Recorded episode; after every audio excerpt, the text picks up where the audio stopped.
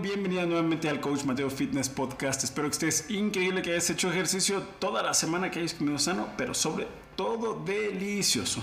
El propósito de este programa es inspirarte a tomar acción en tus sueños. El día de hoy nos acompaña Kenia Lechuga, quien es una remera olímpica eh, que compitió en Río 2016, pasó a cuartos de finales, ¿correcto?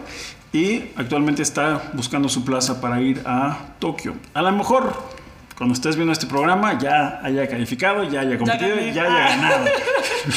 ya estoy retirada. ya retirada, cinco años después. Entonces, Kenia, ¿cómo te sientes? ¿Ya estás emocionadísima para... ¿Qué, qué, toca? ¿El, calificatorio?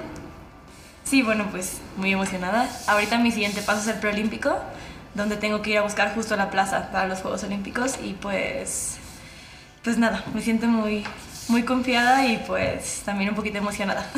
Yo sé que lo vas a obtener. Creo que este eh, tienes un combo muy, muy, este, por decir así, personalizado o más bien único en relación a tus aptitudes, todo lo que has logrado, tu experiencia. Justamente quiero empezar realmente por ahí. ¿Qué, qué sientes tú que hay de diferente en ti ahorita, digamos, hoy, 2020? Hace cuatro años, que igual estabas a lo mejor en una situación muy parecida, a punto de ir a unos preolímpicos para buscar eh, calificar, cuatro años después. O sea, ¿quién es Kenia 2016 contra Kenia 2020 justo antes de ir a, a unos preolímpicos? Pues ahora estoy más mamada. no, pues antes como que siento que pues era para mí como todo diversión, o sea, como más como vivir el momento y todo más tranquilo, porque al igual no sabía cómo dimensionar lo que eran los Juegos Olímpicos. Y pues ahora creo que, o sea, es lo mismo, pero un poquito más, más formal, un poquito más comprometida. Y, pues ya me conozco más a mí misma, más cómo reacciono a los entrenamientos, al estrés. Y bueno, creo que eso me, me, puede ayudar mucho más, más experiencia al final. Pero, pero fue tu plan, digo, obviamente me imagino que como que dentro de tu carrera como remera, eh, ¿Fue tu plan desde que empezaste a decir que iba a Juegos Olímpicos o se dio como por accidente, por talento nato y de pronto... todo en mi vida ha sido un accidente. o sea, creo que no he planeado nada en mi vida, todo ha ido saliendo así como conforme el esfuerzo, yo creo. Pero, pues sí, simplemente como que mi meta es diaria, dar lo mejor de mí, o sea, hacer lo mejor en los entrenamientos y conforme van llegando las competencias ya voy planteando mis metas, pero pues sí, o sea, no creo que cuando empecé a remar o cuando llegué aquí a la Ciudad de México, pues jamás me visualicé en los Juegos Olímpicos, como que solo pasó. ¿Empezaste a remar al... ahorita tienes 24 años? Sí. ¿Empezaste a remar a qué edad? Eh, a los 23. Digo, 13, perdón. Dije 23, 13. El año pasado, o sea, lo de los, 13. fue una ilusión. fue un sueño. No, a los 13 años. 13 años. ¿Y cómo empezaste con, con el deporte? Pues donde, o sea, justo donde vivo, eh, enfrente hay una presa. Nuevo León. O sea, así en Santiago, Nuevo León, entonces pues lo único que se hace es remo ah, no hay como que muchas opciones. O caminar alrededor del pueblo, ¿no? Sí, nada más ahí dar el rol. Entonces, pues como que la presidenta del club iba a las escuelas a invitar gente y pues como mis amigas quisieron entrar, pues solamente fue como, como para seguir ahí a la bola. sí, pues más para estar con ellas y como no sé, divertirnos un rato. Y bueno, al final pues todas se salieron y yo aquí sigo. Pero pues sí, me fue gustando muchísimo como, como el tema de, de superarme un poquito. Así como que primero llegué y fue como de, ah, hacerlo diversión. Y después ya que empezaba como a entrenar era como, o sea, veía a las demás y decía, bueno, ¿qué tiene ella que no tenga yo? Y decía, decía, como, bueno, a lo mejor ella, no sé, come mejor. O tal, tal vez ella este, duerme más o tal vez, no sé, entrena más. Y, y, pues dije, pues yo también puedo hacerlo, ¿no? Entonces, pues sí, como que veía a mis compañeras y quería ser como ellas, entonces empecé como a, a, poner un poco más de disciplina y al final, pues, no sé, ya tengo aquí 11 años y no, fue como si fuera ayer. Sí, sí, sí, no se notan los días. Sí, ¿En qué momento fue en el cual eh, te diste cuenta que podías hacer pues una vida, una carrera deportiva, de, de, algo que empezó como un juego. ¿Te acuerdas de ese momento así que hiciste, pum, o sea, me puedo dedicar a esto? Creo que todavía no me doy cuenta. pues no sé, o sea, como que todo pasó tan rápido. O sea, yo creo que pues llegué aquí a la Ciudad de México como a los, a los 18 años. Entonces, pues ya como cuando estaba en la selección, como que me empezó a caer el 20. Ajá, como hasta, que... hasta que estuviste en la selección. Sí, porque justo en la select también tenía pues muchos amigos y era, o sea, no era de las mejores, entonces también como que echaba un ¿Se fue fácil llegar a la selección? Pues no tanto, o sea, porque bueno, mi primera meta fue ganar la Olimpiada Nacional como, como juvenil, como sub-23 también. Y, pero pues yo estando en, en, Nuevo León, no sé, o sea, para mí era la meta más grande que existía, o sea, ser campeona nacional. Ajá, yo nada más conocía la Olimpiada. De hecho, justo, o sea, bueno, sí, o sea, fracasé varias veces, gané así como bronce, plata y así, o sea, o sea, no podía ganarla. Entonces ya al final la gané y creo que gané dos oros, así, o sea, con todo. Ah. Y entonces ya como que termina y fue, ¿y ahora qué? Pues yo creo que ya voy a dejar de hacer esto porque pues ya hice como mi objetivo. ¿Tenías qué edad? Este, pues como 17 yo creo. Ok. Ajá, pero como que nadie me había platicado, o sea, existen unos juegos centroamericanos, existen unos juegos panamericanos, yo creo que tampoco usaba mucho el internet o algo así. y ajá, como que vivía al día y entonces pues sí, justo gané la Olimpiada Nacional y dije, ¿ahora qué hago? Y me metí a atletismo. Como que dije, ay, pues esto ya lo logré, fue todo lo que pude hacer aquí. Entonces mi entrenador de remo, ah, a escondidas de mi entrenador de remo. Entonces se dio cuenta, fue por mí y ya fue como de, bueno, tienes que elegir, o sea, remo o atletismo. O sea, porque empecé a hacer las dos. Hacía remo en la mañana y atletismo en la tarde. Entonces ya como que se dieron cuenta y me dijeron que solo podía elegir una, que porque me podía lesionar, que porque pues no iba a rendir en las dos y todo esto. Entonces pues obviamente pues me quedé con remo porque ya tenía muchos más años y en atletismo pues apenas estaba empezando, o sea creo que gané el, estatal, algo así, pero pues todavía faltaba muchísimo para ser campeona nacional, para empezar. Entonces ya pues con, con ganar la Olimpiada Nacional, después quedé para mi primera competencia internacional que fue en Argentina. Y entonces como que me fue bien, bueno, fui y gané, entonces ya como que me llamaron a la selección. Entonces, pues no fue tan fácil, pero pues, o sea, si lo pienso, o sea, fue nada. Pero tampoco fue tu sueño, o sea, no es así de que, ay, quiero ser, llegar. No, de hecho creo que vine a un campamento justo para ir a Argentina y que como que regresé y fue, bueno, ya te vas a quedar yo ni siquiera traía cosas, no traía nada. Y fue como, llamé a mi casa y, oye, ¿me pueden mandar algo así? Porque ya me voy a quedar. Pero no era así como mi objetivo, nada, no. Pero pues igual como había aquí otras compañeras, pues dije, pues va a estar chido. Entonces, pues, sí. O sea, todo tiene que ver con el tema de las amistades. Pues creo que así. Para, para, o sea, sin esas amistades no estarías remando del No, la verdad no. Ya hubieras votado eso. Sí, tengo muchos amigos que están apoyándome todo el tiempo. Y el sueño, entonces, ¿en qué momento empiezas a soñar? A decir, ¿sabes qué? O sea, ya, o sea, justamente en qué momento. Bueno, me dijiste, a partir de selección nacional fue cuando te diste cuenta de que puede ser algo, o. Que había más cosas. Que había más cosas, pero también, o sea, el decir, ok, selección nacional. A Juegos Olímpicos hay un salto tremendo. O sea, yo he trabajado con muchísimos seleccionados nacionales y creo que de las poquitas con las que he trabajado que hay Juegos Olímpicos eres tú y un par más, ¿sí? Pero, o sea, hay un abismo. O sea, también esa parte de, o sea, ¿en qué momento dijiste, oye, ya voy acá, ya voy acá y califiqué a los Juegos Olímpicos? Que así también Desperté y ya tenía el pase, como el boleto dorado de Willy Wonka. No, pues, o sea, creo que, o sea, llegué aquí y pues te, digo, no era, era como la quinta mejor de las mujeres. Entonces, pues hacían lo que querían conmigo, obviamente. O sea, hubo varias competencias y entonces como que medio me integraban, ahí me probaban, pero al final nunca quedaba y entonces como que era así como que me, ponía triste, ¿no? Después llegaron los centro, mis primeros centroamericanos y ya estaba como en un bote y después no sé qué cambiaron las reglas, se canceló un bote, me bajaron y quedé de suplente, entonces eso sí me dolió. O sea, ir a una competencia de suplentes nunca lo había sentido y fue terrible. O sea, ver que, que ellos calentaban, que salían, que. Y yo nada más sentada todo el tiempo viendo, o sea, mm. eso neta me, me, rompió el corazón. Y pues digamos que la federación no se portó también conmigo también en, en ese entonces. Me acuerdo que pues no tenía tanto dinero igual para tener como el equipo deportivo y eso. Entonces yo no tenía un aparato que se llama el Speed Coach, que te marca las remadas y la velocidad. Y en ese, en ese, entonces la federación tenía varios que prestaba a los atletas para entrenar. Entonces como que acabaron los centroamericanos y me acuerdo perfecto que, que, me fui a mi casa y le pregunté al director técnico así como, oye, ¿me puedes prestar un speed coach para entrenar? Porque pues no tengo así. Y me dijo, tienes que ganártelo. Ajá, y así como, bueno, lo tienes ahí, o sea, nadie los va a. Pero entonces me fui a mi casa y en serio me fui, o sea, tan enojada que, o sea, ni siquiera lo he podido repetir, o sea, estaba tan molesta y entrené tan duro sin speed coach, así no veía, nada más iba dándole, dándole y, y normalmente la gente después de una competencia fuerte descansa un poco, así yo era como, o sea, bueno, ni siquiera competí, ¿no? Pero, pero entonces yo así entrené, entrené, entrené. O sea, fue un detonante. Ajá, Ese fue... no sé si fue tanto el entrenamiento como el cambio mental que, que fue, o sea, El como... dolor.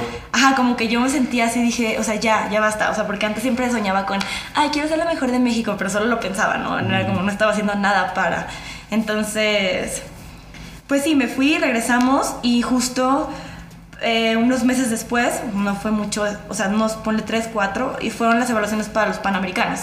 Entonces, pues me tocó suerte también que una chica como que se salió, dejó su bote, que era un buen bote, y a otra chava no le gustaba, no sé qué, y, y le hice el fuchi, entonces al final llegó a mis manos, ¿no? Yo tenía un buen bote, donde nunca. Entonces, fueron las evaluaciones, récord de pista, así le gané a la mejor, que no él había ganado no sé cuánto tiempo, y, ya, iba al Panamericano como titular, y, o sea, el, el, bote peso ligero, el single que yo quería, o sea, no, no me iban a combinar en un doble, nada, era como ella así como que ahorita es la mejor, ella decide lo que quiere y así, o sea, neta, o cambió todo, entonces ya, de hecho, la que era la mejor se retiró, o sea, como que se fueron yendo y al final, pues, pues me quedé ahí, pero, pues sí, o sea, como que siento que nadie se lo esperaba, justo estaba platicando con un compañero hace unos días y dice, pues, o sea, está súper raro lo que tú hiciste, o sea, no supimos cómo pasó que te fuiste, regresaste y de la nada ya eres la mejor, o sea, de ser nadie y ser la suplente, entonces, pues sí, siento que fue un poquito, no sé si de coraje o,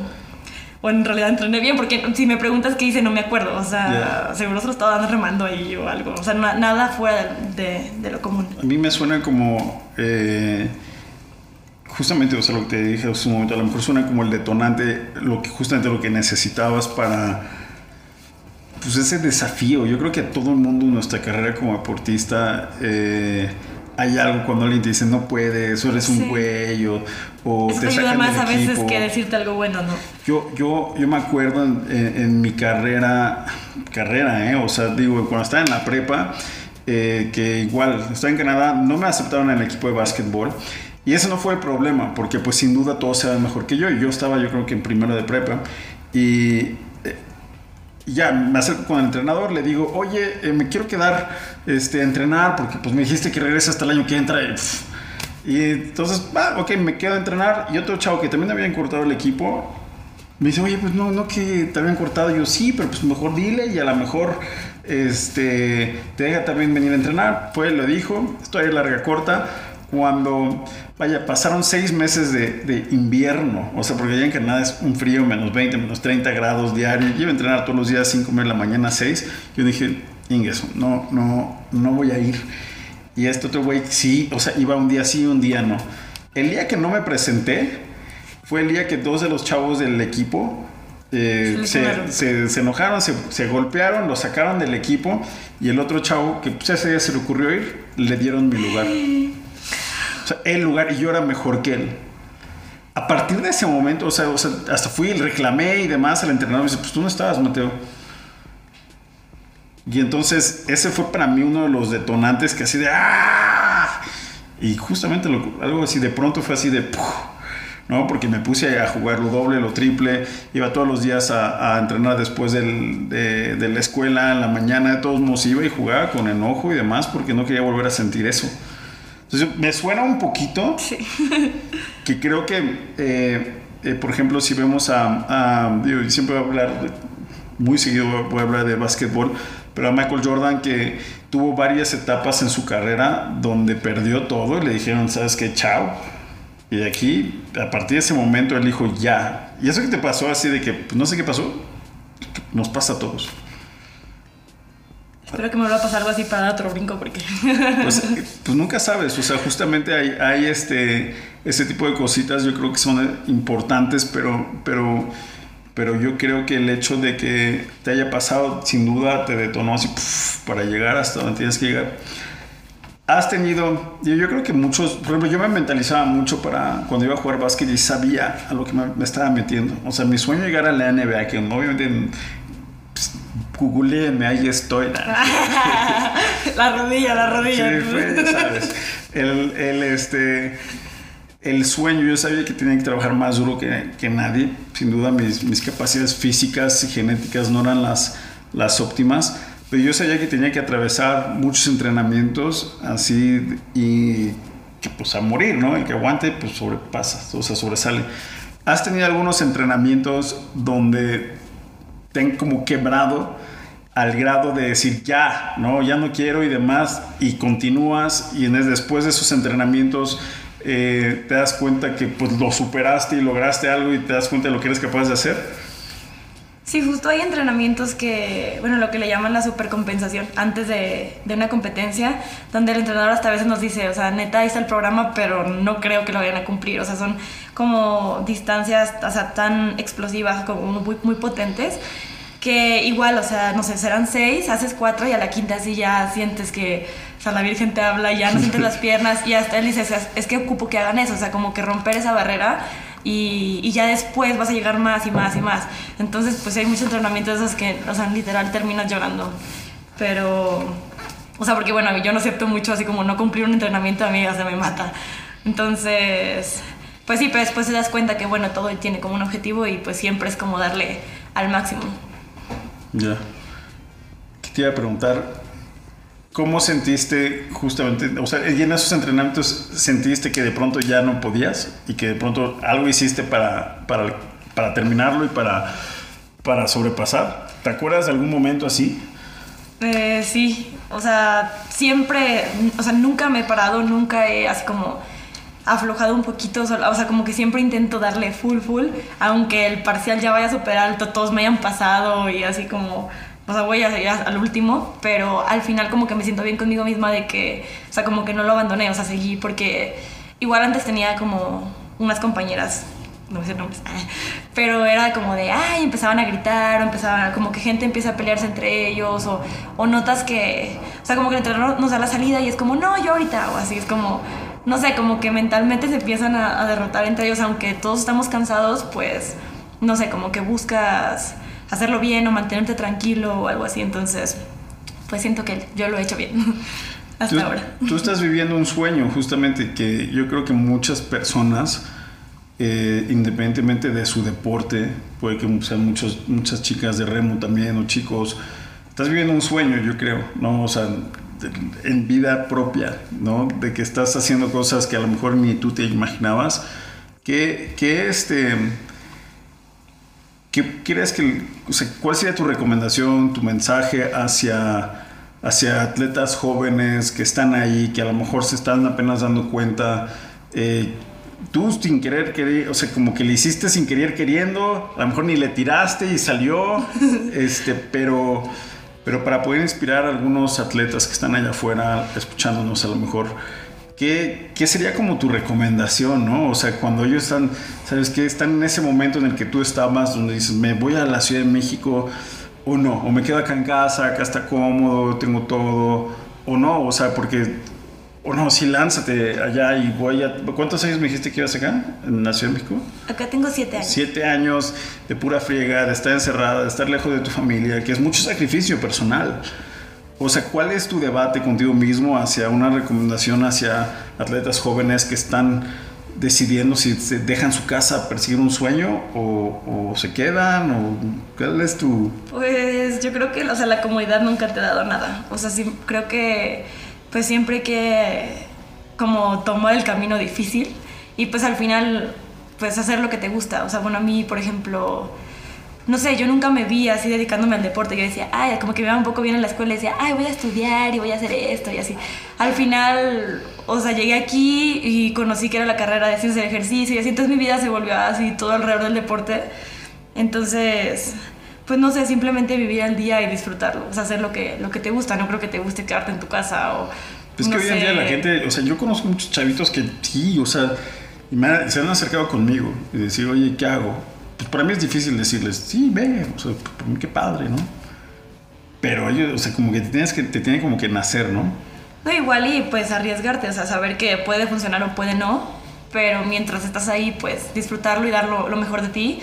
Entonces, salga o no salga, sabes que, o sea, sí diste todo y, o sea, no quedó nada de, ti, entonces solamente no era para ti. Pero generalmente, o sea, he visto que si se esfuerzan, si literal hacen todo lo que tienen que hacer bien, siempre sale. O sea, no. ¿Te genera duda? Así de. Sobre todo a lo largo del camino. O sea, ¿qué hubiera pasado si no? Okay. No, no tanto el que hubiera pasado si no, porque pues igual estarías allá en Nuevo León, pero... Unos eh, tres hijos o algo así. pero la duda, o sea, de habré tomado la decisión correcta así en ese momento, o sea, en ese momento donde diste el salto, llegas a una ciudad, puros chilangos, eh, vives ahí en un lugar nuevo, en un internado, en pocas palabras, o sea, la duda de, de estaré haciendo lo adecuado, estaré desperdiciando mi tiempo. Mm, pues creo que nunca se me vino. O sea, como que todo el tiempo estaba bien, aunque tenía, o sea, aunque estaba a veces momentos tristes de que me iba mal o así.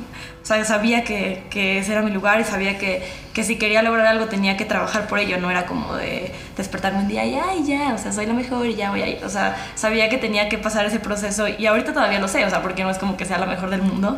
Entonces sé que para lograr mis metas tengo que, que trabajar duro, que, que tengo que darle tiempo, que tengo que, pues físicamente estar mejor preparada, entonces pues todo como que lleva como no sé, un proceso. Es que yo veo que muchos atletas se quedan así con esa, ese miedo, esa duda. Eh, o sea, yo fui en contra de lo que mis papás me dijeron. O sea, mis papás no querían que yo jugara básquetbol. O sea, digo, como que decían, ah, pues está chido, si quieres jugar, juega. Si no, pues no. Pero este, más que nada era de yo le decía, le, compartía mi sueño a mi mamá y a mi papá. Oye, quiero jugar en la NBA. Entonces, ah, sí, sí, sí así me la aplicaban, ¿no? Entonces así de como que, bueno, no hay mucha ayuda de mi parte de, del hogar, pero sin duda, pues, sea, está difícil. ¿no? Tú dijiste algo muy importante ahí en, hace un momento de, de, cómo, de cómo transitar, de cómo vivir el sueño, este, y que creo que ni te diste cuenta que, que pasó. ¿no? Ese, ese bloque es, yo creo que algo divertido, es algo triste, es algo enfoque, es enojo. ¿Cómo poder regresar ahí? Para poder tener otro bloque así. Pues, no sé. Yo creo que tiene que ser enojo. ¿Enojo?